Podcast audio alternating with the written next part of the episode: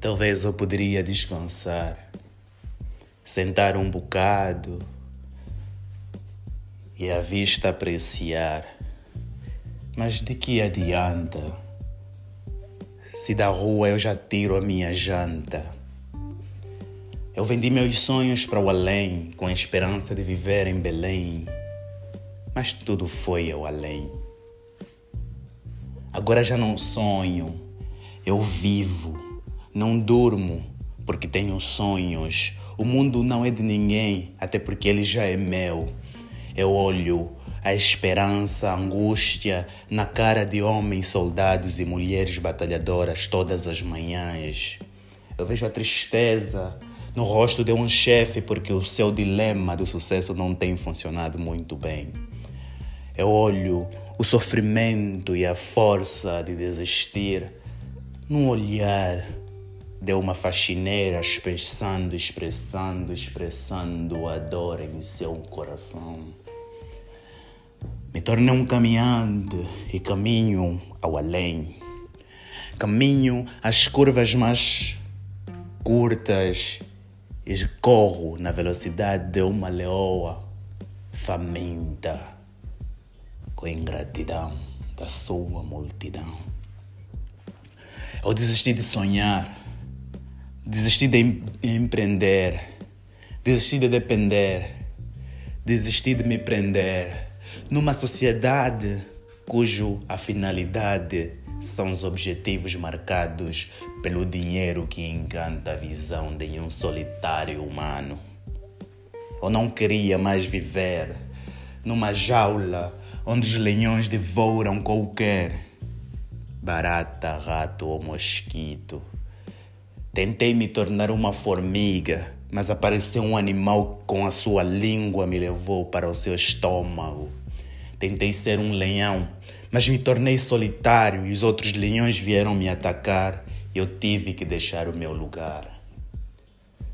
Então me tornei simplesmente eu.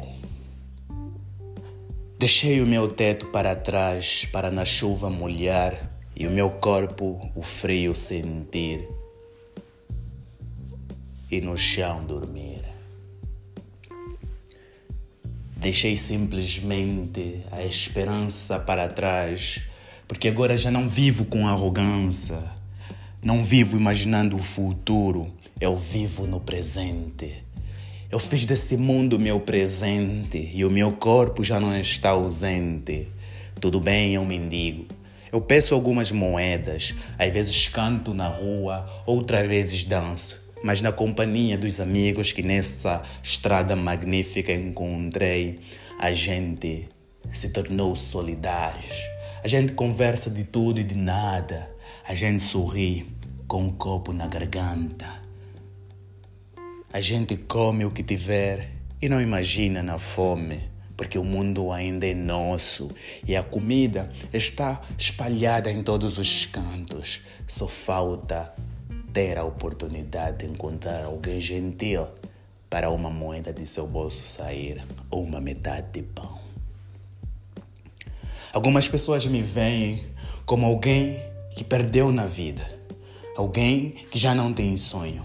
Outras me desprezam, outras me olham com vaidade e me humilham nos seus olhares. Mas eu, o que falar de mim?